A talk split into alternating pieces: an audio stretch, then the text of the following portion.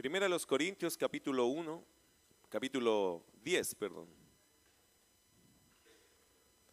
Primera los Corintios capítulo 10. Versículo 13 en adelante vamos a estudiar la palabra de Dios. Hoy día vamos a terminar este año con ese pasaje.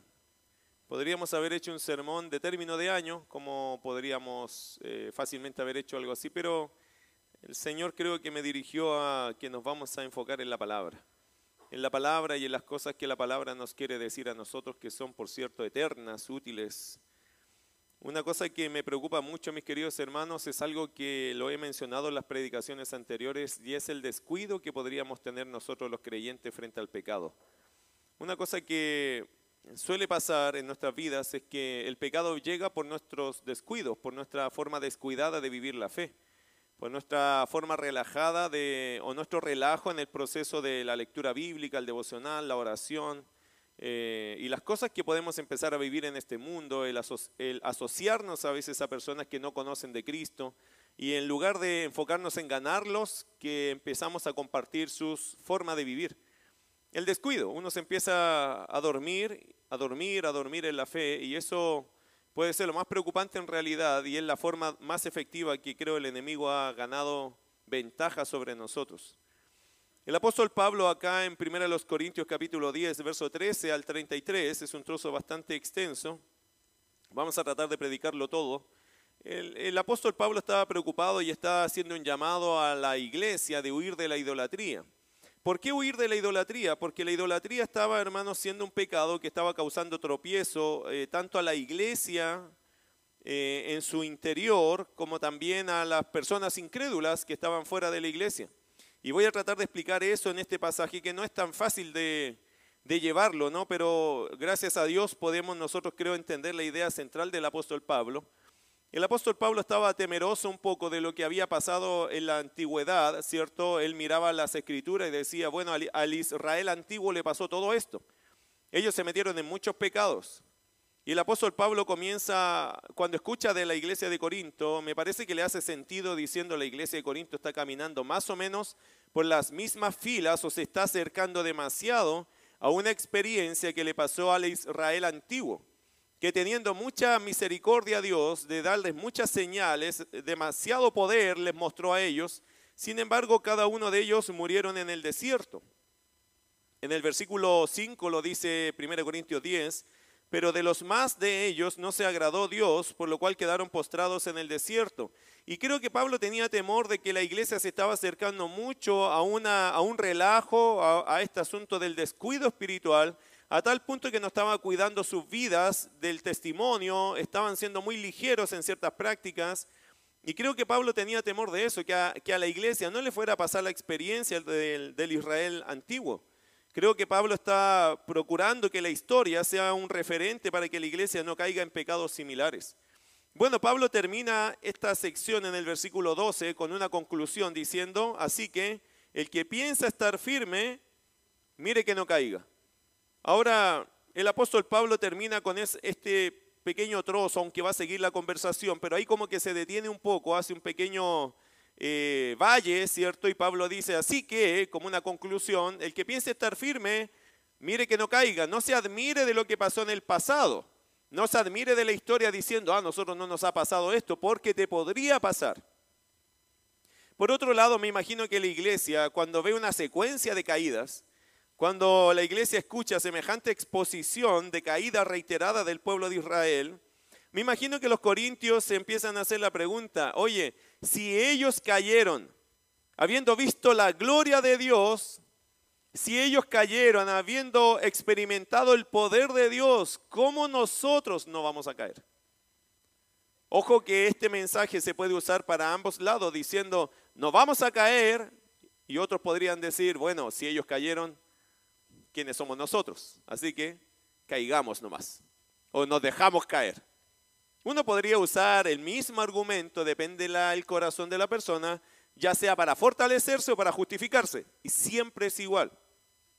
Yo no sé si usted cuando ha leído a Israel en el Antiguo Testamento, no sé si alguna vez te ha llegado este pensamiento, bueno, si ellos fueron tan malos que yo haga un poco de cosas, no es tanto. Bueno, eso es un pensamiento carnal, pero a veces brota del mal ejemplo. Siempre que hay un mal ejemplo, hermano, uno podría aprovecharlo para dos cosas. O puede tomar dos caminos. O aprendo de ese mal ejemplo para no hacerlo, o justifico mis acciones. Por lo mismo. Bueno, Pablo no quería que ellos justificaran sus acciones. Lo que Pablo quería era aprendan de la historia. Aprendan que esto les pasó a ellos por descuidados. Ahora, supongamos que ellos están recibiendo la carta y más de alguno quizás puede estar pensando, bueno, pero si ellos que vieron el poder de Dios, la gloria de Dios, que Dios los sacó adelante, que comieron el maná, cayeron, ¿qué nos queda a nosotros? O sea, ¿cómo nosotros a la vez podríamos soportar el no caer? Y Pablo creo que por eso escribe el versículo 13, dándoles ánimo y confirmación y convicción de algo que es la realidad de un creyente, de nosotros los creyentes. ¿Cuál es nuestra realidad? Versículo 13. Léalo conmigo el versículo 13, porque allí hay una promesa que Pablo usa como para impulsar este asunto de que ustedes no tienen que caer y no necesariamente van a caer y tienen el poder para no caer. Porque hermanos, si, si no tuviésemos el poder para no caer, entonces ¿para quién le vamos a decir no caiga? Si inevitablemente vamos a caer igual. Sin embargo, Dios nos ha prometido en su palabra que nosotros no necesariamente tenemos que caer en el pecado, podemos evitar el pecado, amén. Mire versículo 13, léalo conmigo, ¿qué dice? No os ha sobrevenido ninguna tentación que no sea humana, pero fiel es Dios, que no os dejará ser tentados más de lo que podéis resistir, sino que dará también juntamente con la tentación la salida para que podáis soportar. Creo que este pasaje viene como respuesta a esa preocupación.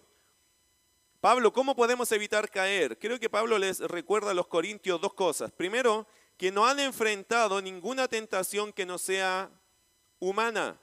El texto lo dice, ¿cierto? No os ha sobrevenido, no vino sobre ustedes ninguna situación, ninguna tentación que no sea humana. ¿Qué significa? Como dice la NTV, la nueva traducción viviente, no son tentaciones que otros no hayan enfrentado. Así que querido hermano, cualquier situación tentadora en tu vida, no eres el primero que va a pasar por eso, no eres el primero que ha pasado por eso, hay otros creyentes que ya enfrentaron esas situaciones. En el caso de los corintios, hermano, había muchas tentaciones sexuales, ¿se, había dado, ¿se ha dado cuenta de eso? Primero Corintios 7, 8, eh, varias cosas, el capítulo 5, Parece que Corintios siempre tenía, bueno, y sabemos que la iglesia de Corintios siempre tenía esta tendencia, esta lucha en lo sexual, porque la tentación era muy fuerte. Bueno, pero otros en la Biblia enfrentaron esto y salieron victoriosos. Sí, por ejemplo, nuestro querido José en Génesis, ¿o no? Siendo tentado, él huyó de esa situación y salió victorioso. Claro, pagó consecuencias por su victoria, pero el Señor definitivamente al final de la historia lo termina exaltando. Por lo tanto, creo que Pablo le está señalando un poco esto, mis queridos hermanos, no nos ha, no os ha sobrevenido ninguna tentación que no sea humana, no son tentaciones que otros no hayan enfrentado. Y otra verdad aquí que te tiene que animar y que tenía que animar a los corintios es, pero fiel es Dios que no os dejará ser tentados más de lo que podéis resistir, sino que dará también juntamente con la tentación la salida para que podáis soportar. Dos cosas, no has enfrentado ninguna tentación que no sea humana. Y otra cosa, Dios es fiel. Dios se mantiene al lado de los suyos para asegurar que las tentaciones que vengan a nuestra vida sean equivalentes a qué? ¿A qué son equivalentes las tentaciones que Dios permite en mi vida? A lo que yo puedo soportar. Dios cuida eso. Yo sé que Dios, hermano, permite que nosotros seamos tentados. Dios lo permite. No lo provoca, pero lo permite. Pero en eso que Dios permite, también regula. ¿Qué cosa?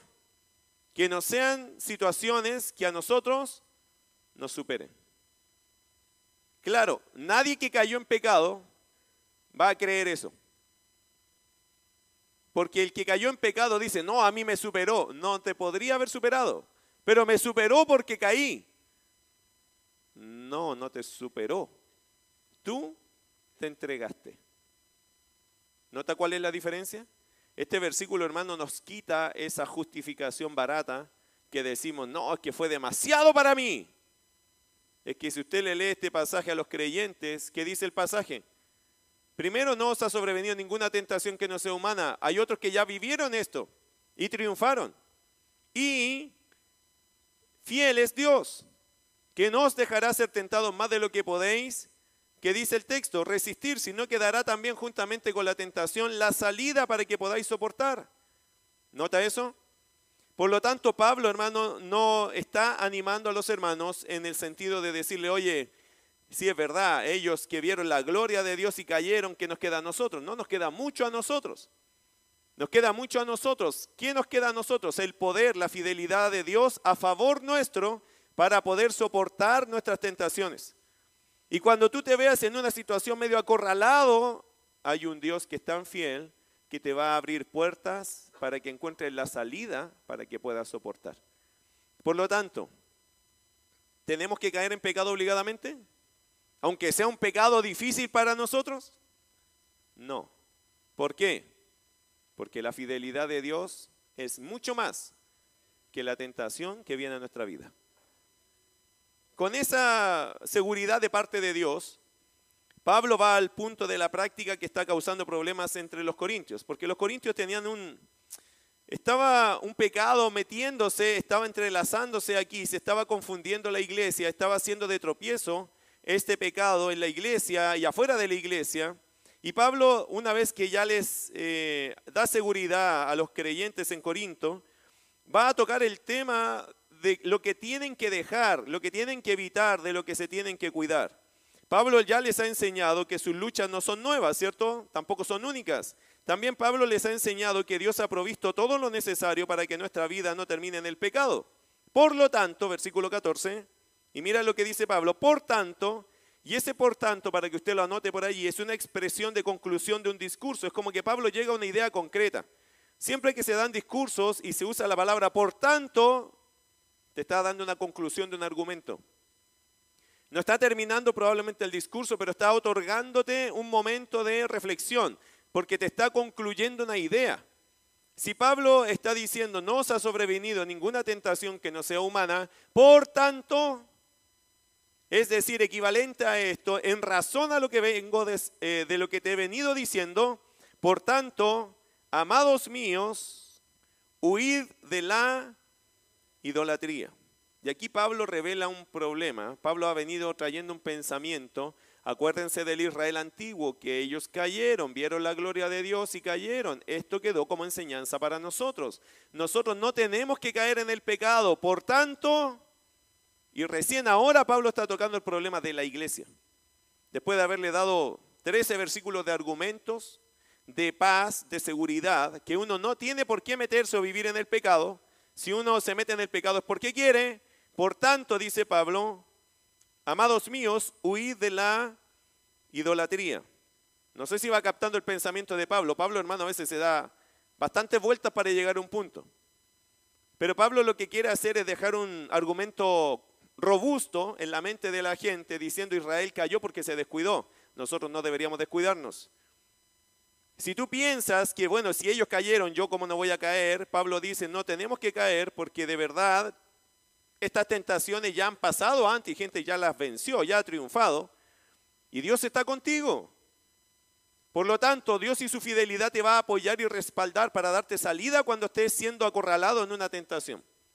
Y aquí Pablo dice, después de decirte todo eso, ahora te digo lo siguiente, amados de Corinto, huyan de la idolatría.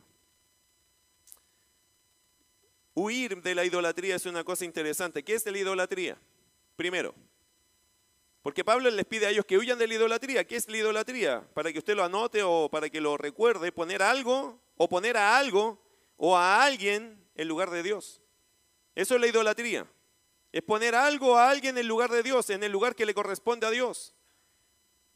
Puede ser una cosa, una actividad, un trabajo, un logro o una persona. Y hermano, eso es idolatría. Cada vez que sacamos a Dios del trono y ponemos a alguien en el trono de Dios, en el lugar más importante de mi vida, entonces yo soy un idólatra. Puedo estar poniendo un esposo allí o una esposa allí, un hijo allí. ¿Cómo sé yo eso? En la práctica, hermano, es porque nos sometemos más a esas personas porque nuestra vida gira más en torno a esas personas que a Dios. Puedo estar poniendo allí un hijo, por ejemplo, y para mí mi hijo es mi felicidad, y si mi hijo no estuviera, pero Dios sigue estando. Puedo poner eh, a mi esposa allí, y si mi esposa no estuviera, es que mis queridos hermanos, el corazón del hombre se inclina a la idolatría. Yo no le estoy pidiendo que no sienta nada, no le estoy pidiendo que no llore, no le estoy pidiendo que no lamente ni extrañe. Pero lo que creo que Pablo está diciendo es que nosotros no podemos poner a nadie, absolutamente a nadie, en el lugar que le corresponde a Dios. Yo extraño a gente, yo amo a gente. Hoy día estoy con un nudo en la garganta por extrañar a alguien que no quisiera no verlo. He pedido a Dios incluso soñar para conversar con Él. Cosas extrañas me han pasado en eso. Dios no me ha concedido esas situaciones. Él conoce mi corazón. Pero no puedo yo poner a nadie primero que a Dios. Porque Dios es Dios. Y Él se merece el primer lugar de nuestra vida siempre. Pero el corazón mío, mi corazón de hombre, el corazón tuyo, es un corazón que se inclina a la idolatría. Siempre estamos poniendo algo allí que como que llena nuestra vida de felicidad. Ahí hay gente que pone los recursos como su centro de felicidad, como hoy si tenemos plata somos felices, ahí como que estamos todo bien. Hermano, eso es un corazón idolátrico hacia el recurso. Otros se compraron un auto nuevo, no, espero que ninguno acá. Eh, no, no, no porque no se compre el auto, sino para que no crea que le estoy apuntando a usted. No, pero supongamos que tiene un auto nuevo. Y algunas personas con un auto nuevo son sumamente felices. Eso es como que le llena todo. Y cuando le rayan el auto, uh, se lo pasaron a llevar justo en el supermercado. Una mujer, no, bueno, cualquiera, pero pasó y lo pasó a llevar. Suele pasar. o la señora que está aprendiendo a manejar, ¡ah, Y ahí van las cosas, ¿cierto? ¿Y qué pasa con el corazón de ese hombre? Que su auto era como su centro de gozo. Un tremendo problema. Eso ha llegado a ser en su vida un Dios. Los logros que podemos tener también pueden ser nuestros dioses. Que mi vida tiene valor por lo que logré. Pero ese logro, por lo tanto, es su Dios. Mi querido hermano, la plenitud del gozo, la plenitud de nuestra vida, la satisfacción completa de nuestra vida viene porque somos hijos de Dios y porque Dios es nuestro Dios. Lo demás va a cambiar, hermano. Todo puede cambiar. Pero Dios siempre estará allí. Y los creyentes debemos huir de la idolatría porque es una tendencia. Podemos cambiar a Dios por cosas. Podemos cambiar a Dios por personas. Y eso es un pecado que a Dios le afecta profundamente. Y Pablo quería cuidar a la iglesia de esto. Por eso dice, por tanto, amados míos, huid de la idolatría. Y aquí el apóstol Pablo va a desarrollar el pensamiento, otra vez va a ser una... Va a preparar el ambiente para plantear el problema que está pasando. Así que póngase listo ahí en el versículo 15. Dice, como a sensatos os hablo, juzgad vosotros lo que digo. Pablo va a introducir cómo se estaba dando este pecado en la iglesia. Los invita a evaluar junto con él, según su opinión, que esto era un error que se estaban cometiendo algunos hermanos de la iglesia entonces Pablo va a comenzar con un argumento, va a decir, mire hermanos, véanlo conmigo, conversemos de este tema. Pablo los invita a evaluar, a decir, piénsenlo ustedes, miren lo que les voy a contar y evalúenlo. Versículo 16. Pablo comienza con este argumento interesante. Dice, la copa de bendición que bendecimos no es la comunión de la sangre de Cristo.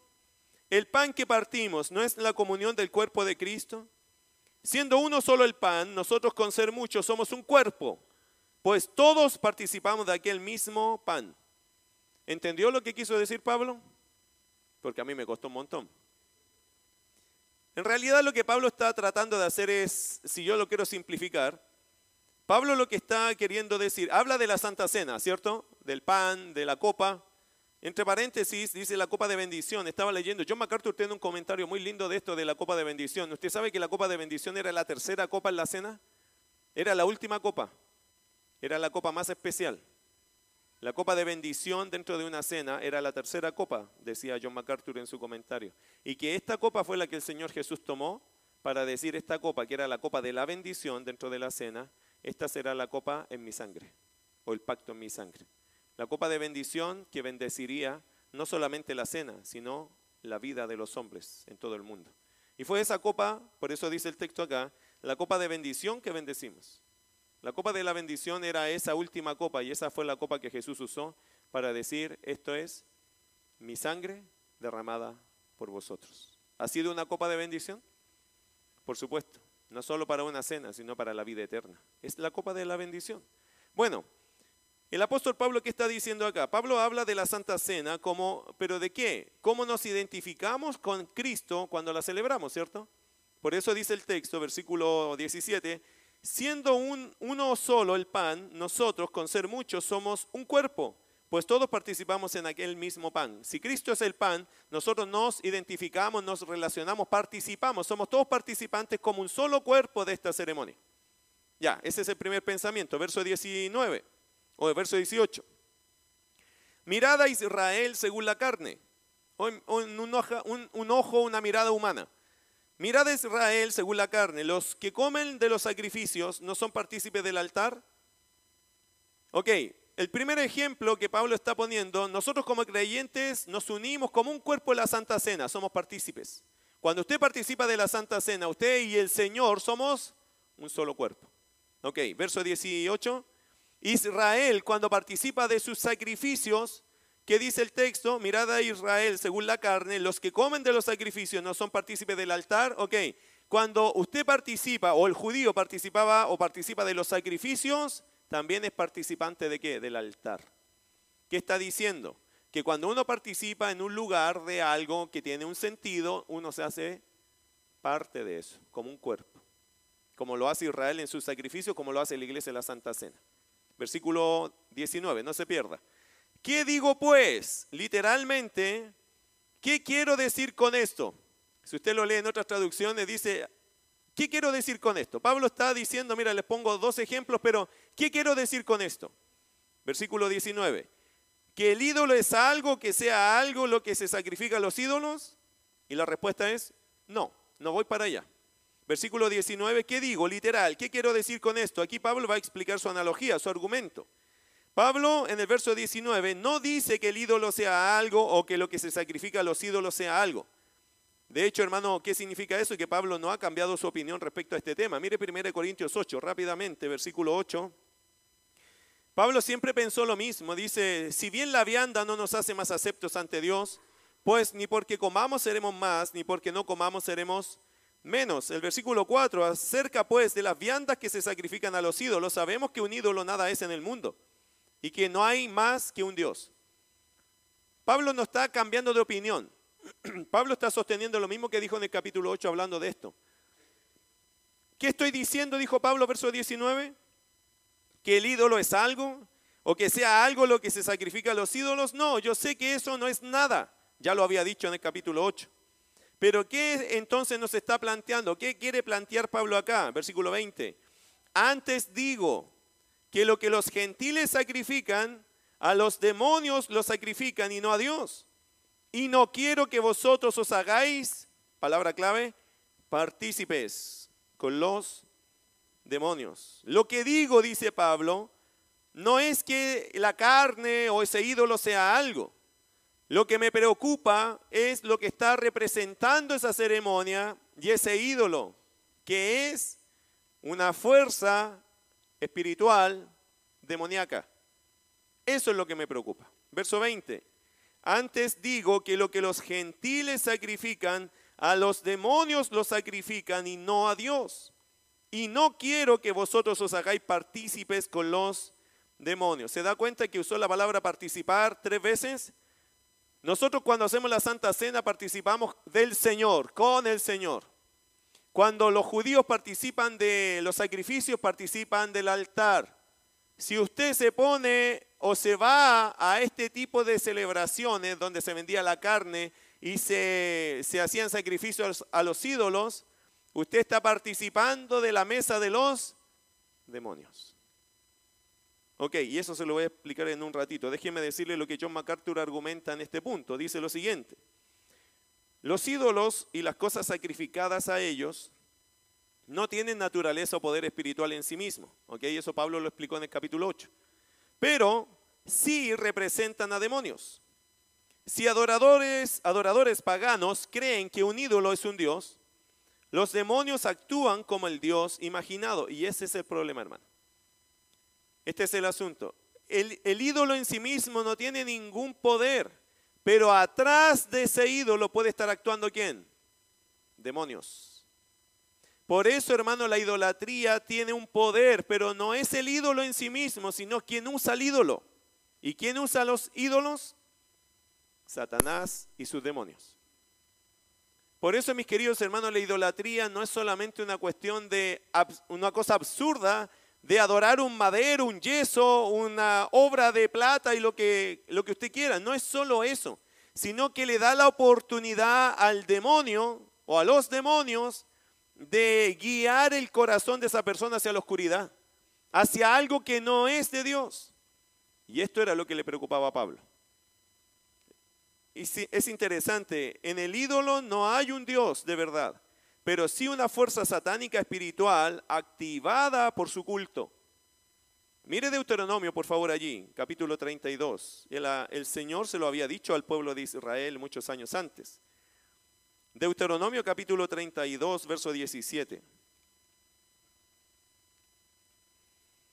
Mire lo que llegaron a hacer el pueblo de Israel eh, por descuidados, por comenzar estas prácticas y mira hasta dónde pudiesen haber llegado. Versículo, voy a leerle el 16 y 17 de Deuteronomio capítulo 32. Dice, le despertaron a celos con los dioses ajenos, lo provocaron a ira con abominaciones, sacrificaron a los demonios y no a Dios, a dioses que no habían conocido a nuevos dioses venidos de cerca que no habían temido vuestros padres. Y así es la idolatría, queridos hermanos. Sacrificarle a un ídolo, servir a un ídolo, en realidad es servir a quién? A un demonio o a los demonios. ¿Eso puede afectar la vida de un creyente? Por supuesto que sí. Los demonios, hermanos, no poseen a los creyentes, pero los influencian. Y esta era la ligereza que la iglesia de los Corintios estaban teniendo. Ellos estaban allí como, bueno, miren, ¿se acuerdan que hablamos antes de que ellos iban a, buscar la carne, sacrificar a los ídolos? Y más de alguno allí, Pablo lo dijo, si te ven sentado a la mesa allí, más de algún hermano débil se va a sentir estimulado a la idolatría. Parece que esto cuando estaba pasando, ellos ya lo tenían como asumido, diciendo, bueno, ¿y qué tiene? Y se sentaban allí a esperar que llegara la carne, pero no, no faltaba el hermano que pasaba por ahí, veía a esos hermanos.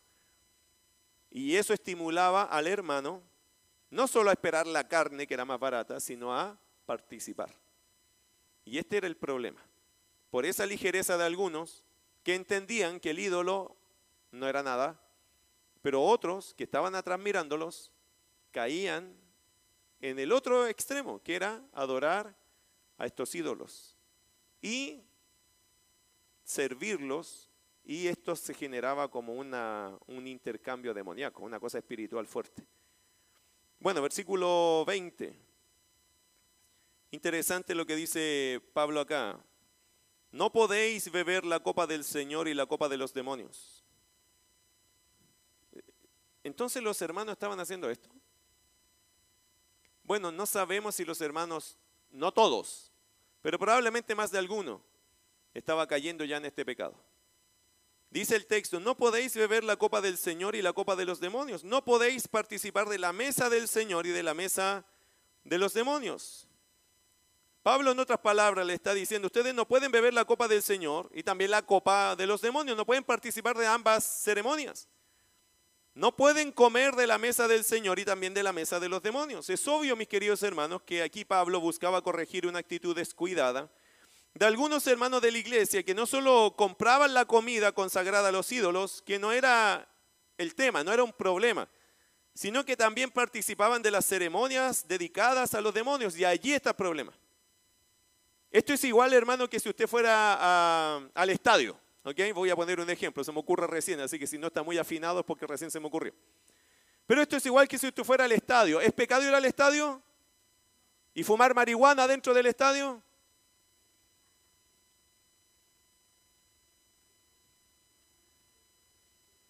¿Lo están pensando o.? Yo puedo ir al estadio. Puedo ir a cantarle a mi equipo, ¿cierto? ¿Y si se me pasa la idolatría después? ¿Qué pasa si pierde mi equipo? Que no pasa nunca eso, pero ¿y si pierde? ¿Y si perdiera? Y me voy echando garabatos para la casa. ¿Y si se me cruza uno del otro equipo? Y le mando un cachetazo santo. ¿Se fija que estamos en el mismo lugar, pero gente puede usarlo para un tropiezo? O me pongo a gritar puro garabato en contra de la otra barra. Pero si estoy en el estadio, dicen algunos. ¿A qué voy a ir al estadio si no voy a hacer eso? Ah, se nota que hay gente que puede ir y disfrutar de un evento porque es su equipo y porque quiere llevar a sus hijos y otros que van a qué? A darle rienda suelta a su carne. ¿Nota la diferencia? Esto es igual de lo que estaba pasando aquí. Los hermanos iban a buscar la carne más barata, ya les expliqué esto la otra vez, pero algunos decían, oye, pero quedemos, no está bonita la fiesta. Y ya empezaban después los hermanos, se volvían locos adentro.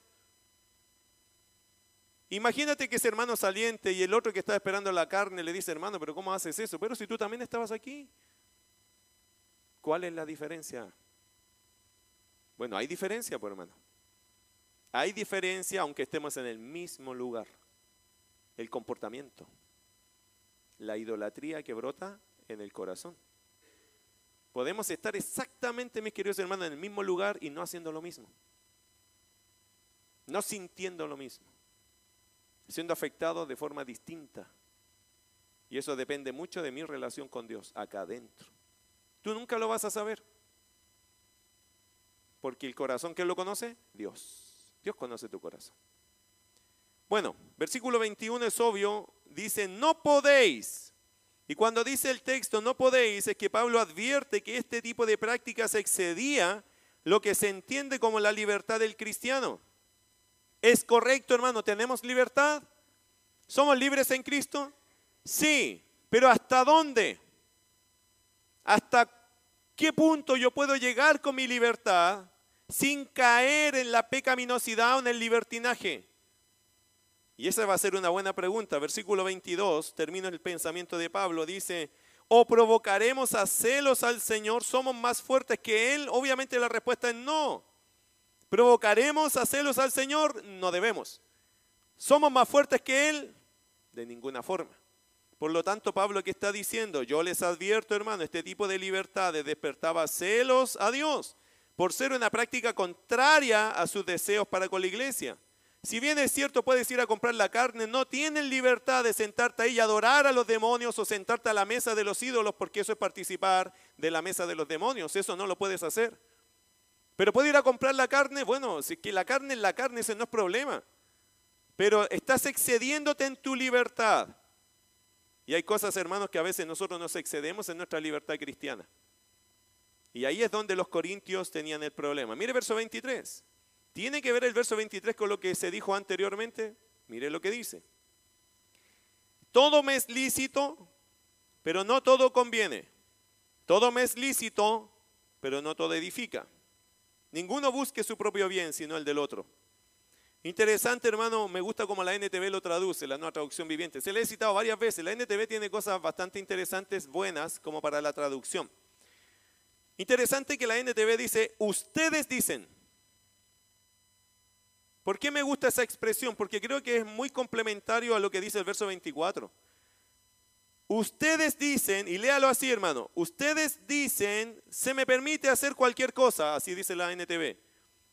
Pero no todo les conviene, dice Pablo.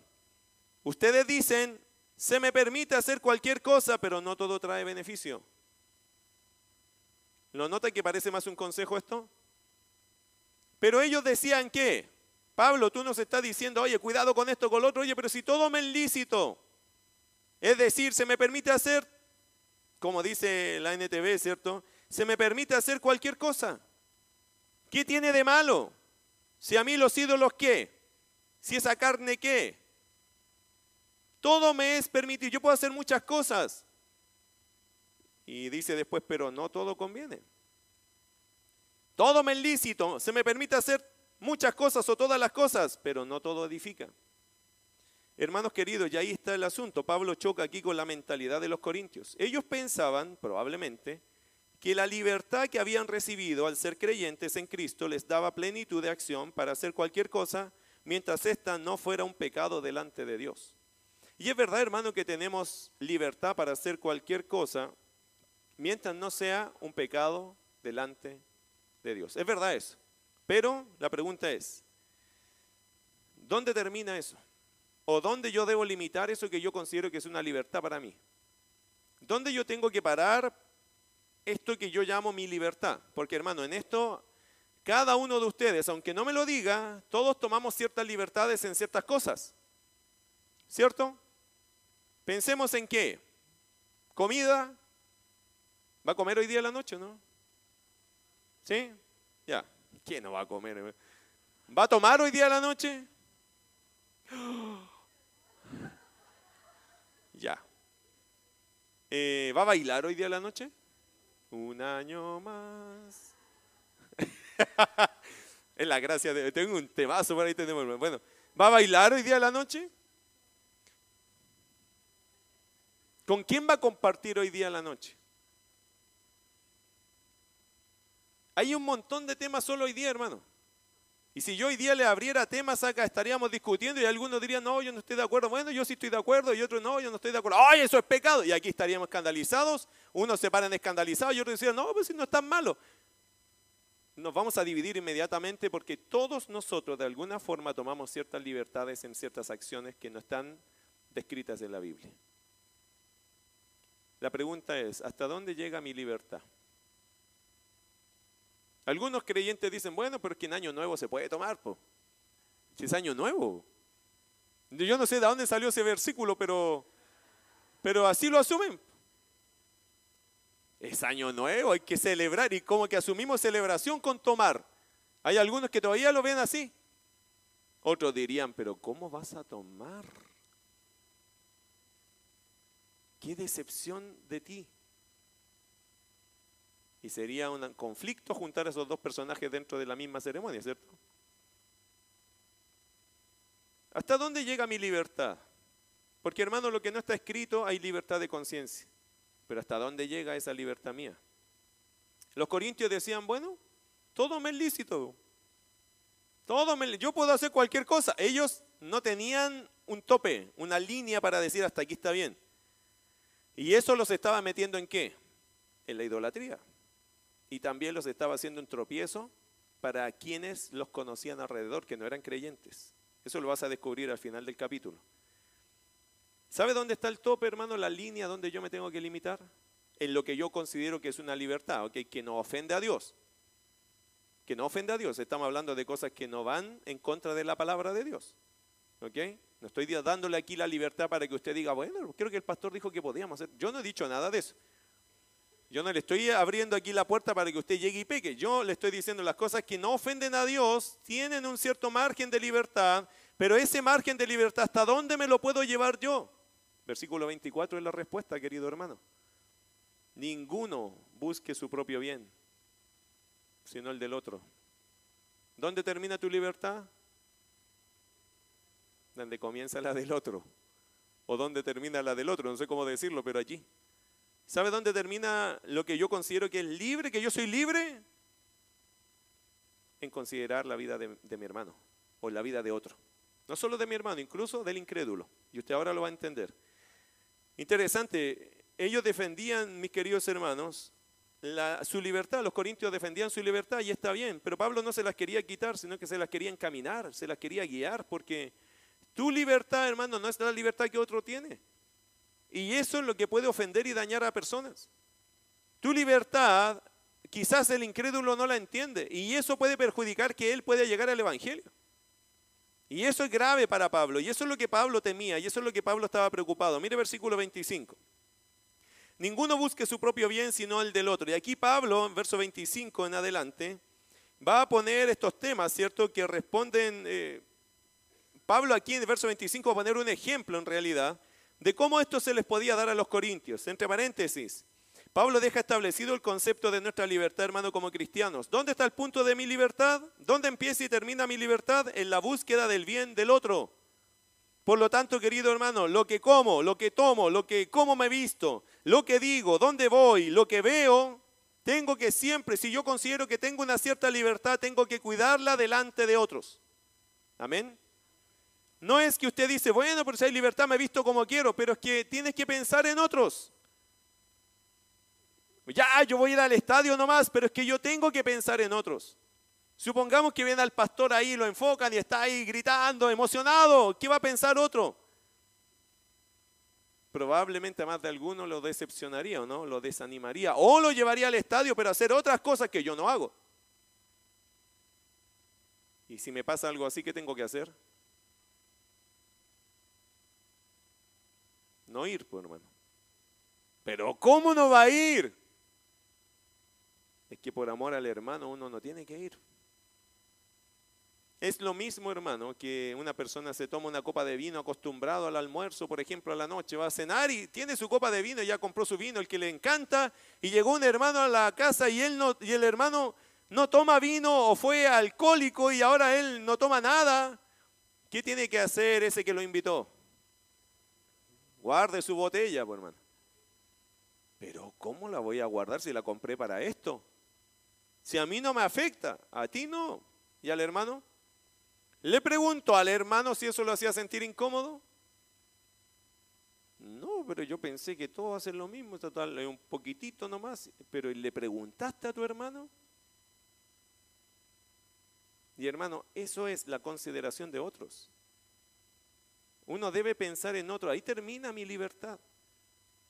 Yo me puedo sentir libre en muchas cosas, pero yo tengo que tener siempre la observación en mi hermano, en el que me está mirando. ¿Qué pensará? No lo vamos a afectar. Versículo 25. Aquí hay un ejemplo interesante que Pablo pone hasta el versículo 30. Pone este ejemplo. Es una idea clara, larga, pero mira lo que dice. Me gusta. Dice, de todo lo que se vende en la carnicería, ¿se, ¿se recuerda que le hablé de la carnicería? Bueno, esto es aquí había carne que la vendían para los, o sea, era de los ídolos, que la sacaban de allá de los sacrificios a los ídolos. La carne era más barata y la vendían más económica, más económica. Versículo 25, de todo lo que se vende en la carnicería, comed sin preguntar nada por motivo de conciencia. Me encanta como dice Pablo eso. Mire, si usted va a comer o va a comprar y va a comer, coma nomás. No le pregunta, oye, ¿de dónde salió la carne? No, coma nomás. Si te invitó, estás con un hermano, y, hoy tengo un asado ahí de tira, o no sé, un lomo vetado, un lomo liso, qué sé yo, una entraña, y las tiene allí, no se le ocurra cuando está allí, hermano, hoy, ¿de dónde salió la carne? No pregunte nada, hermano, coma tranquilo. Por cuestiones de conciencia, no, no, no abra esa puerta. Si usted sabe que esto del Señor, mira lo que dice el verso 26, porque del Señor es la tierra y su plenitud. Eso es la cita de un salmo diciendo, todo del Señor. Así que hermano, comer la carne no es ningún problema. Así que ¿para qué va a abrir usted el tema? Es lo mismo, hermano, que si usted estuviera sirviendo prieta y diciendo, oh, hermano, ¿y qué piensas tú de la sangre? No, ¿para qué abriste el tema allí? Porque no va a faltar el hermano que sabe que yo una vez leí un versículo en el Antiguo Testamento y sabe, oh, capaz que sea pecado. Ya, la embarraste, hermano. Esa comida ya va a tener que dejarla allí para el que le gusta comer esas cosas. No abra el tema, ¿para qué lo va a abrir? Por cuestiones de conciencia, hermano, déjelo allí porque hay gente que tiene una conciencia distinta a la tuya. ¿Ok? Versículo 27. Si algún incrédulo, mira, un incrédulo, os invita y queréis ir, oye, te invito a mi casa para que compartamos, listo, le voy a predicar el Evangelio. Amén, voy, claro que voy. Si algún incrédulo os invita y queréis ir, de todo lo que se os ponga delante, comed sin preguntar nada por motivo de conciencia. El incrédulo te invita y supongamos que tú tienes una cierta esfera de, alimentos puros e impuros y él te pone de todo allí para agasajarte y tú le empiezas a preguntar, oye, pero esto de dónde lo sacaste? Esto viene de, de dónde, esta procedencia, estas cosas. No le hermano, si usted va a ir con un incrédulo, ¿qué dice la Biblia? Coma de todo. ¿Y qué dice? Y los bautistas le encanta este versículo cuando dice coma de todo, ¿cierto? Coma de todo, dice que se os ponga delante, comed, sin preguntar nada. Usted, hermano, vaya y coma. No diga nada por motivo de conciencia. No vaya a abrir una puerta allí que la persona que te invitó se sienta mal diciendo, pero pucha, oh, no te quería ofender yo con esto, disculpa, ya se complicó. Te invité con tanto cariño, gasté cualquier plata en estas cosas, sí, pero son cosas que, no sé, te pueden afectar espiritual. No, y ahí la embarró, hermano. Usted, si lo van a invitar los incrédulos, te coma lo que le pongan, por motivo de conciencia. Si no, no vaya. Va a ir a puro embarrar la fiesta. Versículo 28. Ok, ya sabe lo que tiene que hacer, ¿cierto? Comer. Amén. Tiene que comer. Ya sea que te invita al hermano, te invita al incrédulo, ¿usted qué tiene que hacer? Comer. ¿Tiene que preguntar de dónde viene la carne? No. Yo como nomás. Por motivo de conciencia. No vamos a abrir este tema aquí. Ya entiendo que Dios dice que no hay ningún problema con la carne. Así que puedo comer de lo que sea. Y si le ponen cerdo ahí, coma nomás. Calladito. ¿Ok? Usted coma callado nomás y usted dice, oh, yo no sé si usted hermano tiene que comer. Y si es lo único que tienen, bueno, Señor, Dios tenga misericordia de mí, ¿no? Y coma. Tiene que comer nomás, por hermano, si usted no tiene opciones. ¿Para qué aceptó la invitación? Usted no puede poner un tropiezo allí, usted tiene que llegar al incrédulo. Usted tiene que llegar a las personas, no puede ser el que haga el desaliño allí en la comida. Así que, ¿qué tiene que hacer? Comer. Pero, mira versículo 28, más o pero, si alguien que está en el grupo os dijere, esto fue sacrificado a los ídolos. ¿No fue usted que abrió el tema? Fue otra persona que estaba ahí en el grupo, no sabemos si andaba con usted o estaba en el grupo, no sabemos, pero ¿qué dice? Oh, esta carne fue sacrificada a los ídolos. Esa persona estaba afectada por esa carne. ¿Qué dice el texto? ¿Qué tienes que hacer? No lo comáis por causa de aquel que lo declaró y por motivo de conciencia. Porque del Señor es la tierra y su plenitud. La conciencia, digo, no la tuya, dice Pablo. No es por tu conciencia. Yo no tengo problema en comer si entiendo que todo es de Dios. Yo puedo comer. ¿Ok? Porque hermano, se puede comer de todo. Que te haga bien o mal, ese es otro tema. Pero que usted puede comer porque del Señor es la tierra y su plenitud. Usted puede comer de todo lo que hay. Si te va a hacer bien o mal, ya es una cuestión de salud, pero no espiritual, ¿ok? Yo siempre quiero aclarar eso porque yo no como de todo de verdad, hermano, pero porque yo creo que es una cuestión de salud, no espiritual. No es que una cosa me haga más espiritual que la otra, ni me creo más espiritual que otros porque yo no como ciertas cosas. Pero yo entiendo, según este pasaje, que del Señor es la tierra y su plenitud. ¿Qué significa? Puedes comer de todo. Pero si hay alguien en ese grupo que dice, oh, pero esto fue sacrificado a los ídolos y se tira un poco para atrás, usted no tiene que comer. ¿Para qué? Para cuidar la conciencia. ¿La conciencia de quién? De él, no la mía. Porque yo no me siento pecador por comer esa comida. No es un tema para mí, pero para la persona es un tema. La persona se afecta y si me ve comer a mí eso, se va a desanimar en la fe, Va a estar todo el rato pensando, pero es que, ¿qué estamos haciendo aquí? Su conciencia está mal. Su conciencia está mal, está afectado, piensa que es pecaminoso el acto. Bueno, ¿qué dice la Biblia? No coma, no coma, evítelo. La conciencia, digo, no la tuya, sino la del otro. Pues, ¿por qué se ha de juzgar mi libertad por la conciencia de otro? Y eso es una buena pregunta, ¿no? Eh, yo, no yo me debo restar, pero no por mí, sino por la persona. Pero no por una cuestión de que él está bien, sino porque él tiene que entender cosas todavía. Cuando las entienda, vamos a ir a comer juntos una parrillada, ¿cierto? Pero mientras no las entienda, yo lo tengo que proteger. Porque el verso 29 lo dice, pues, ¿por qué se ha de juzgar mi libertad por la conciencia de otro?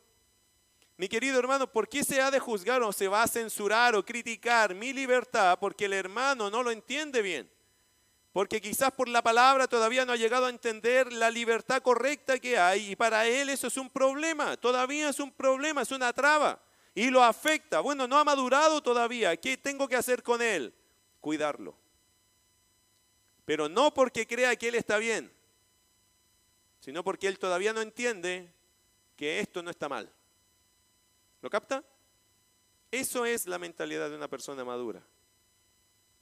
Por lo tanto, versículo 29 dice, la conciencia digo no la tuya, sino la del otro, pues ¿por qué se ha de juzgar mi libertad por la conciencia de otro? Y si yo con agradecimiento participo, usted estaba tan feliz ahí, estaba listo para meter los cuchillos ahí, estaba listo, estaba deleitándose, estaba la carne, estaba llamándote y justo el hermano hace el comentario y tú te quedaste. Tres de la tarde, estaba todo listo, el hermano sirviendo feliz, la mesa llena, el olor al asado que se impregna en uno, pasa por las narices y ahí estoy listo, en ayuno toda la mañana y ahí voy. Y el hermano dice, esto fue sacrificado a los ídolos.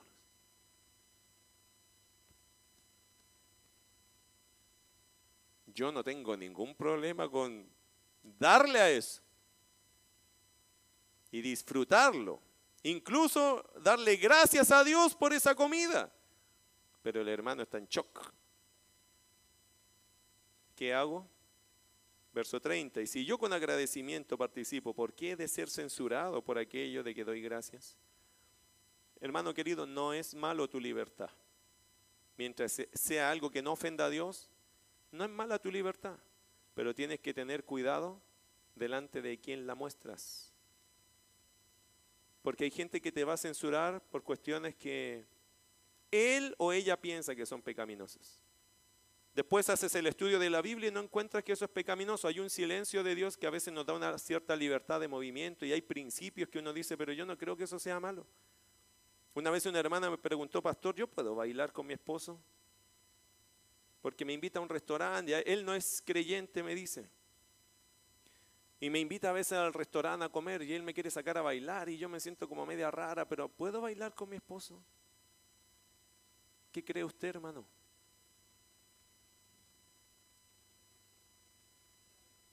No lo voy a decir porque usted debe, tiene que saber, ¿o no? Pastor, ¿y yo puedo ir a la fonda? Lo que pasa es que tengo un grupo, un grupo folclórico, yo me encanta la cueca y puedo bailar cueca yo. No me tomo la chicha, se lo prometo, pero bailo que bailo. ¿Puedo?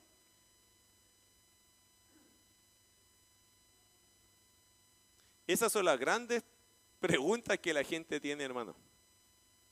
Y a veces no van a las iglesias porque piensan que todo eso se los van a quitar y no son cosas malas. Hasta un punto, las cosas no son malas, hermano. ¿Ok? Una vez aquí había un papá y un hijo que iban a bailar zumba. Y un día llegó el papá me dice, pastor, vengo, de la, vengo atrasado al instituto porque vengo de la clase de zumba. Váyase de aquí. No. ¿Y puede hacer eso un creyente? Hermanita querida, ¿usted va a ir a la clase de zumba?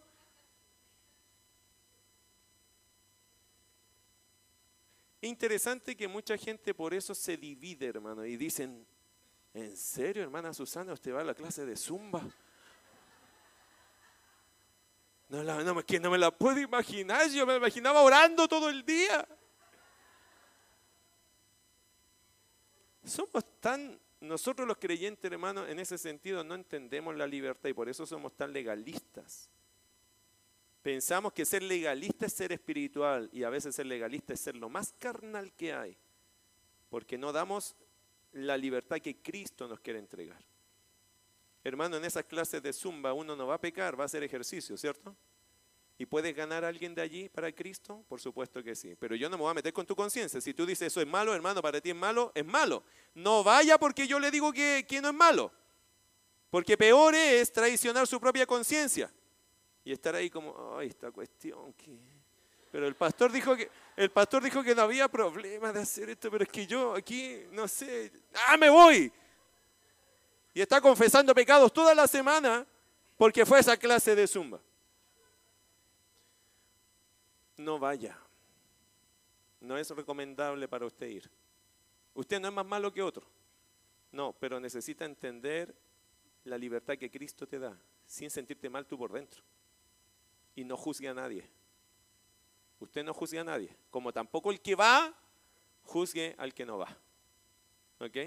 Y así, hermano, hay mucha gente que por esas cosas no tiene comunión. No, yo encuentro que medio carnal ese hermano, que el otro día lo vi en el estadio gritando ahí, y después está predicando en el púlpito y no, no sé, no le creo. Hermano, mire, si no entiende las libertades que hay, mientras no ofendan a Dios, esas cosas son permitidas. Pero ¿dónde está mi límite? De aquellas cosas, en no ofender la conciencia de mi hermano que está a mi lado.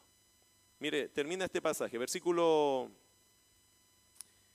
31. Y aquí está la cosa gloriosa, creo yo, que Pablo hace, que a veces uno dice, ah, entonces se puede hacer esto, esto, mira. Porque yo no sé dónde está su mente ahora después de lo que dije. ¿Ok? Yo no sé qué está planificando después de lo que acabo de decir. Y no quiero que me diga, ah, que el pastor dijo, hermano, no me gusta a mí. Usted dígaselo al Señor. Usted trate con el Señor esos temas. ¿Ok? Porque si estaba indecisa de la clase de Zumba, capaz que ahora ya se definió y dijo, no, ahora voy a ir. No, no, no es problema. Yo no estoy diciendo sí o no. Pero sí te voy a decir lo que Pablo dice al final, porque creo que Pablo está intuyendo lo mismo. Quizás los hermanos, ¿hasta dónde van a ir con esto que le estoy diciendo? Versículo 31. Si pues coméis o bebéis o hacéis otra cosa, hacedlo todo. Eso te ataja, ¿o no? Eso te regula. Eso te mide. Hermano, todo lo que haga en esta vida, hágalo para la gloria de Dios. ¿Puede ir a hacer eso para la gloria de Dios? Hágalo. ¿Puede hacer eso otro para la gloria de Dios? Hágalo. ¿Por qué lo está haciendo? ¿Cuál es la motivación de hacer eso? Y todo lo que tenemos que hacer en la vida es para la gloria de Dios. Tienes que encontrar un sentido bíblico de hacer las cosas. Por ejemplo, otra vez, si vamos a hacer ejercicio, ¿para qué lo hacemos? Primero para la gloria de Dios. ¿Y cuál es el propósito de eso? ¿Jactarme? ¿Vanagloria? ¿Creerme modelo? No, es para la gloria de Dios. ¿Qué significa? Poder servir al Señor mejor si me voy a comprar un auto, si voy a tener un bien, si voy a lograr algo en la vida, ¿para qué es? Para la gloria de Dios. ¿Qué significa eso, querido hermano? Que todo tu enfoque de vida siempre tiene que ir Dios primero. Siempre tienes que pensar, voy a glorificar a Dios con esto. ¿Por qué? Porque supongamos, la hermana quiere hacer ejercicio, va a bajar de peso, su esposo se va a enamorar más de ella, según estoy inventando una, situación, ¿ah? no me culpe de eso. El matrimonio va a andar mejor, van a estar más motivados, ambos van a hacer ejercicio, se van a enamorar más para la gloria de Dios. ¿Funciona?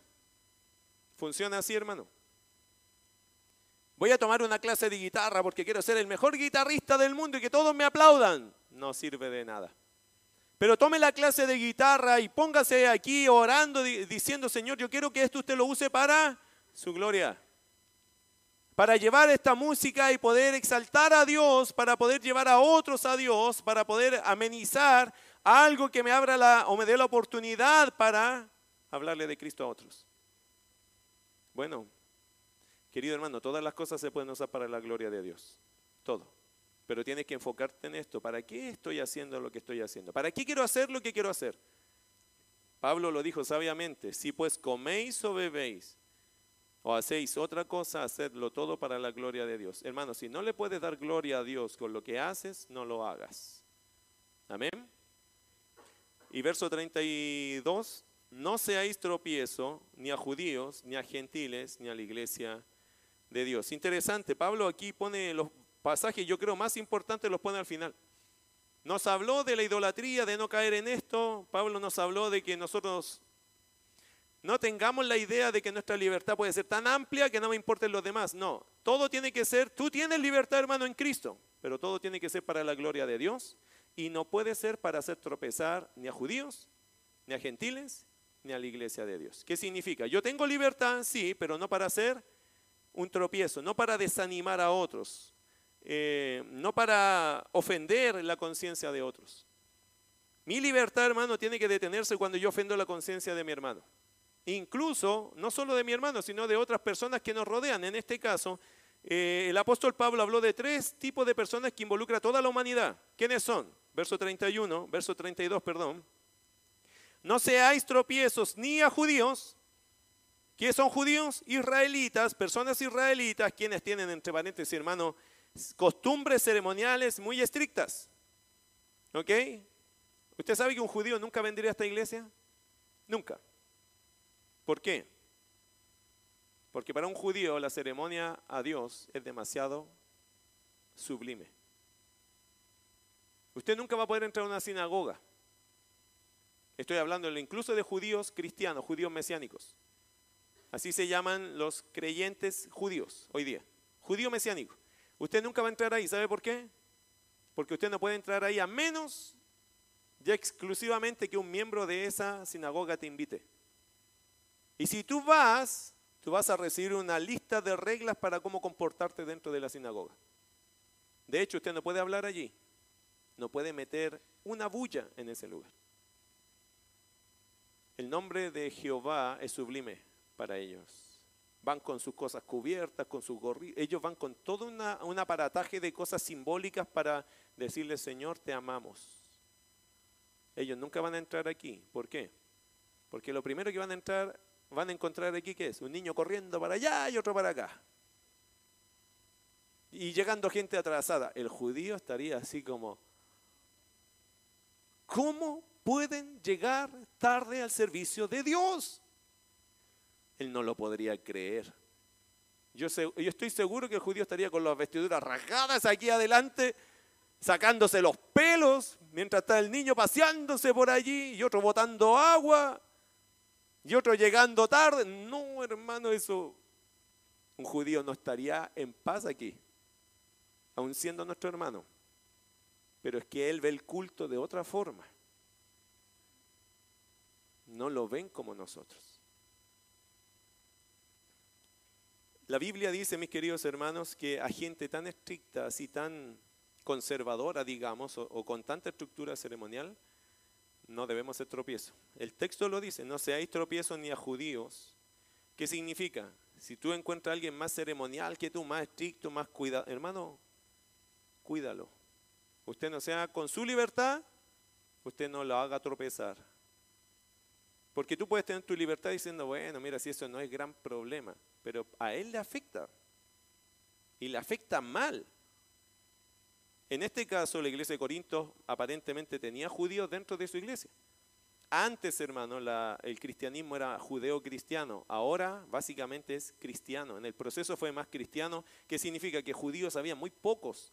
Y hoy día la presencia de judíos en las iglesias cristianas son muy pocos, hermano. De hecho, ellos, algunos de ellos se han convertido al Evangelio y han hecho su propia reunión. ¿Se ha dado cuenta? Si hay judíos cristianos, sí los hay pero hacen su propia reunión, no con la cultura nuestra, que es una cultura del desorden, de la espontaneidad, que a ellos mm, no les entra de ninguna forma.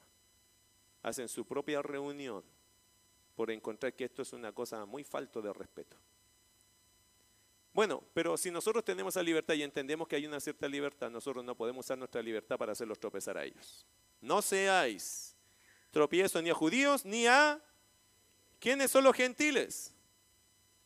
No son las personas amables por si acaso. Gentiles son las personas que no son judías. Y ahí entramos todo el mundo. Los que, y ahí hermanos, los, los gentiles somos personas que no son israelitas, donde encontramos de todas las costumbres. Dentro de los no judíos hay unos que son muy místicos, otros que son muy emocionales, otros que son muy liberales, otros que son muy conservadores. Hay de todo. Hay de todo. Tampoco tenemos que ser tropiezo a ellos, así que por lo tanto tenemos que ser sensibles también porque no sabemos si todos son iguales. De hecho, ninguno es igual a otro. Y también dice la Biblia, no seáis tropiezo ni a judíos, ni a gentiles, ni a la iglesia de Dios. ¿Y qué es la iglesia de Dios? La iglesia de Dios es distinta a los judíos, es distinta a los gentiles. ¿Ok? Somos tres grupos distintos. Y esto vale la pena decirlo porque algunos dicen que la iglesia es el Israel de ayer y eso no es cierto. La iglesia de Dios es diferente a los judíos, es diferente a los gentiles. Somos una cosa diferente, somos la iglesia de Cristo, somos diferentes. Ahora, ¿qué es la iglesia de Dios? Bueno, la iglesia de Dios somos todos los que hemos creído en Cristo Jesús, ya sea judíos o gentiles. De estos dos grupos, judíos y gentiles, el Señor ha sacado personas y ha formado algo diferente, la iglesia de Dios. Y a ninguno de ellos, queridos hermanos, tenemos que hacer tropiezo, porque también a veces podemos hacer tropezar a nuestro hermano por nuestra libertad. ¿Cuál es el fin, hermano, de no ser tropiezo? Verso 33, y termino acá. Como también yo en todas las cosas agrado a todos. El apóstol Pablo ya era una persona madura, hermano, y él decía, yo, de verdad, honestamente, sin jactarme, dice Pablo, yo en todas las cosas agrado a todos. O sea, no pienso en mí. Donde voy y lo que hago, yo no pienso en mí, pienso en los demás. Él ya estaba enfocado en eso. Él no vivía para él, vivía para Cristo. Y procuraba el bien de los demás. Versículo 33, como yo también yo, como también yo en todas las cosas agrado a todos, no procurando mi propio beneficio, sino el de muchos, ¿para qué? Para que sean salvos. ¿Cuál es el fin de cuidar a los demás? Tener la oportunidad, hermano, de predicar el Evangelio. Hablando del incrédulo, tener la oportunidad de presentarles el Evangelio sin una barrera, sin un prejuicio. Se rompió el prejuicio. ¿Usted sabe que hay incrédulos que siempre quieren mirar cómo nos comportamos? Entonces ahí es donde uno debe tener cuidado de cómo se comporta. ¿Para qué? Para no poner una barrera para el Evangelio. Y si es creyente, yo tengo que cuidarme para que mi hermano sea edificado, para que él entienda que hay cosas que no son malas. Que lleguemos el momento quizás de conversar un tema y no él se sienta ofendido por mí, sino que él entienda que en la madurez en Cristo hay libertad con cierto cuidado siempre de mi hermano, pero hay libertades y que no son cosas pecaminosas necesariamente. Amén. Espero que usted lo entienda, hermano, porque este año necesitamos crecer mucho. Y tenemos que ganar a muchas almas. Por lo tanto, mucha gente tiene, va a llegar a la iglesia Dios mediante. Va a llegar a escuchar el Evangelio, a convertirse. No quiero que ninguno de nosotros le presente un tropiezo. Porque a veces, hermano, una mala actitud nuestra puede afectar la oportunidad de evangelizar a alguien. Una actitud carnal nuestra, una inmadurez de nuestra parte puede perjudicar a un hermano. O quizás una libertad que yo me tomo puede desanimar a tu hermano. No lo haga. Pídale al Señor qué cosa. Señor, yo no quiero ser tropiezo, ni a judíos, ni a gentiles, ni a la iglesia de Dios. No se olvide que la iglesia de Dios no solo somos nosotros, hay otros hermanos de otras iglesias que no entienden las cosas como uno las entiende, hermano. Que no tienen la madurez que tú ya tienes. Cuídalos, protégelos. No te hagas el más conocedor. Porque tu conocimiento debería ayudarte a ser más humilde para ayudar a tu hermano. No para ofender a tu hermano, que no, quizás no es de la iglesia, o quizás sí. Pero viene con una idea totalmente distorsionada de lo que es el Evangelio. No lo hagas tropezar. Hazlo sentir en paz. Cuídate para que lo cuides a él o a ella y le puedes edificar en la fe. Si vamos a crecer como iglesia, hermano, tenemos que tener esa mentalidad. Porque 2024 yo le pido a Dios que ya nos permita reventar este lugar con gente. Pero eso qué significa, hermano? Que todos nosotros tenemos que una, servir al Señor y otra, cuidarnos de nuestro testimonio. De no tomar mi libertad y no pensar en el otro. No, yo tengo que pensar en los demás. Amén. Vamos a orar.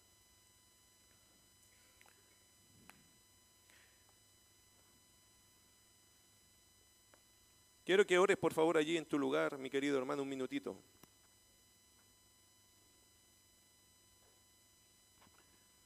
Estamos terminando este año y yo quiero terminarlo con un llamado. Un llamado que espero sea algo importante para ti también.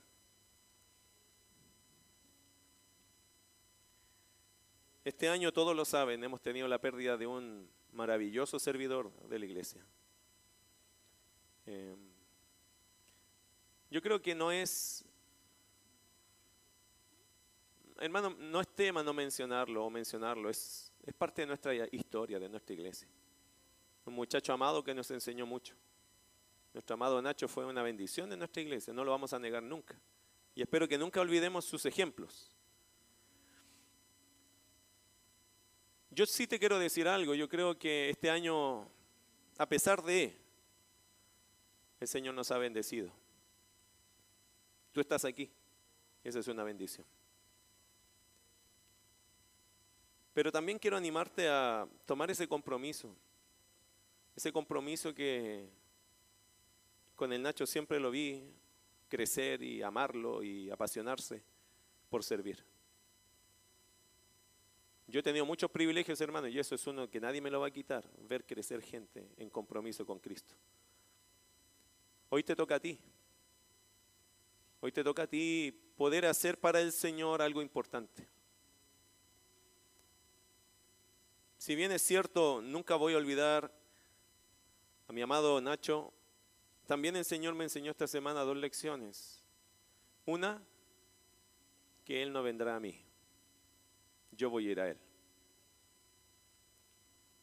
Y la segunda es que si bien es cierto Él no está, su familia está. Y el Señor quiere que amemos a su familia. Por lo que significó Él para nuestras vidas, todo ese bien tiene que ser volcado en su familia. Si no, ¿cómo nos llamamos familia? Si no podemos demostrar la preocupación genuina, que todo eso que extrañamos de Él podemos volcarlo en su familia, en nuestras oraciones por ellos, en nuestros cariños por ellos, nuestros gestos por ellos, nuestro tiempo por ellos. Para mí esas han sido las dos lecciones que esta semana Dios me ha permitido tener, en medio que le he dado gracias al Señor y que también le he dicho cuánto extraño. El abrazo, la presencia, el estar aquí. Pero Dios ha sido bueno en recordarme eso, decir, Él no va a venir a mí, no, pero yo voy a ir a Él. Hay esperanza para mí. Yo le voy a volver a ver. Espero que usted también. Y si usted no tiene esa esperanza, crea en Cristo. Porque solo Cristo da esa esperanza. Somos salvos por gracia. Y lo segundo, llorar es, bueno, es, sí es importante, es necesario. Pero no solo llorar, también es preocuparnos, ser prácticos de la familia de nuestro amado hermano. Y que este año se note, hermano, la preocupación. Han pasado tres meses pero nosotros tenemos a su familia con nosotros. Él ya no está, pero está su familia. ¿Necesitamos preocuparnos de ellos? Claro que sí. Eso es irrenunciable. Si decimos que amamos y que cuidamos y que de verdad extrañamos, necesitamos enfocarnos en ellos también. No dejar de orar y de preocuparnos. Y por otro lado, queridos hermanos, tomando ese ejemplo, siempre te voy a decir algo, servir a Cristo es lo mejor. Nosotros tenemos una vida y hay que gastarla en Cristo. Y yo por eso te animo a que no ser tropiezo para nadie, al contrario, ser de edificación. Gasta tu vida, hermano, siendo un desafío para otros, un ejemplo para otros. Gasta tu vida no pidiendo disculpas siempre porque soy tan torpe en mi forma de comportarme. No, eso tengo que dejarlo de un lado porque hay gente que está mirando mi accionar. Y en eso tengo que pedirle, Señor, ayúdame, porque si yo soy torpe en mi accionar, soy muy insensible en mi accionar y no me doy cuenta de que estoy dañando a personas, tengo que pedir primero perdón, Señor, por ser como soy.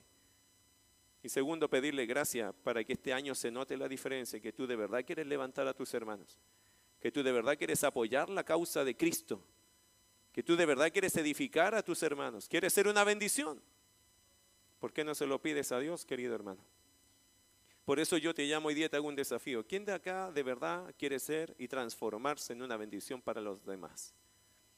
¿Hay alguien aquí que se quiere transformar en una bendición en el 2024 para los demás? Si hay alguien así, ponte de pie. No te voy a pedir solo que levantes tu mano. Ponte de pie. Si tú me dices, yo quiero ser pastor, una bendición para mis hermanos. Yo de verdad quiero ser ese aporte para mi hermano. Y esto es delante del Señor, es tú y el Señor. Pero yo te animo, porque yo quiero orar por ti, yo quiero orar por mi iglesia, yo quiero que esta iglesia sea de verdad, hermano, aquellos que aportan para los demás. Que cuando te vea la gente diga, ahí viene una bendición. Ahí viene una persona que edifica, que anima a los demás, que no busca hacerlos tropezar, sino que los cuida. Los cuida, los quiere animar en la palabra. Siempre está orando por mí el hermano, siempre me está animando, siempre me está recordando lo que hay que hacer en Cristo. Mi hermano siempre me está recordando que está orando por mí. Mi hermano, somos llamados a hacer una bendición a los demás, a no ponerle tropiezo a nadie, para abrir puertas para que gente conozca a Cristo. Tú tienes que ser de esas personas. Y si quieres comenzar bien el año, comiénzalo así, diciéndole esto y dígaselo al Señor, Señor, yo no quiero ser tropiezo para nadie. Al contrario, use mi vida, por favor, para levantar a otros, para alcanzar a otros. Padre Celestial, gracias. Por favor, usa tu palabra, Señor, hoy día, para hacernos entender a todos los que estamos acá cuál es nuestra responsabilidad, nuestra posición. Señor, es verdad que tenemos libertad en Cristo, pero no podemos usarla, Señor, en cualquier momento ni con cualquier persona. Tenemos que cuidar a nuestros hermanos. Hay muchas cosas, Señor, en la vida que podemos hacer, pero siempre, Señor, con el amor hacia mi prójimo, hacia aquel que está a mi lado, que está aprendiendo, que está creciendo, que está madurando. No puedo estorbar su proceso, tengo que animar su proceso. Gracias por todos los hermanos que hoy día se comprometen, Señor, que el 2024 para ellos va a ser enfocado en no ser un tropiezo para nadie, en cuidar su vida, Señor, para animar a otros. Oro, Señor, que usted quite de nosotros, de todos nosotros, lo que nos falta de, o que quite la inmadurez de nosotros, Señor, la inconsistencia, la inconsecuencia, cosas que a veces tenemos, Señor. Danos humildad para pedir perdón y reconocer nuestras faltas. Ayúdanos, Señor, a tener la palabra perdóname como una palabra usable en nosotros, no como una palabra guardada de, de buen comportamiento, sino una palabra práctica. Ayúdanos, Señor, de verdad a ser una bendición. Este año, Señor, lo terminamos con sentimientos encontrados, es cierto. Muy agradecidos contigo, porque has sido fiel. Un poco tristes también, Dios. Poco de melancolía y en nuestros corazones, por supuesto que sí. Y no esperaba que fuera diferente, Señor, cuando hemos tenido en medio nuestro y hemos perdido a alguien que amamos tanto. Pero, Señor, gracias porque ahí, allí hubo un buen ejemplo. No solo, Señor, porque, y no te lo digo, Señor, porque nunca el Nacho se equivocó, sino que porque cuando se equivocó fue capaz de ir a pedir perdón. Y yo te agradezco por ese corazón. Hoy, Señor, yo te doy la gloria, porque los recuerdos son hermosos y ministran nuestra vida. Pero también te ruego que el 2024 nos proyectemos. A ser nosotros, Señor, también un buen ejemplo para otros, para ganar y alcanzar a otros, para servir a otros. Y que nuestra iglesia sea reconocida, Señor, porque es una iglesia que cuida al hermano pequeño, que cuida al incrédulo, que no le pone barreras para que conozca a Jesús. Ayúdanos, Señor, para hacer tu voluntad. Gracias, querido Padre, por todos los que están de pie y te ruego que los bendigas a ellos también. Lucharán, pero te pido que les des convicción para esa lucha. Tomen asiento, amados hermanos. Gracias, querido Padre Celestial, por terminar así este año. Te damos la gloria a ti. Tú eres bueno con nosotros. Señor, que lo que podamos hacer para ti, de verdad, Señor, tú te lleves la honra y la gloria siempre. En el nombre de Jesús. Amén.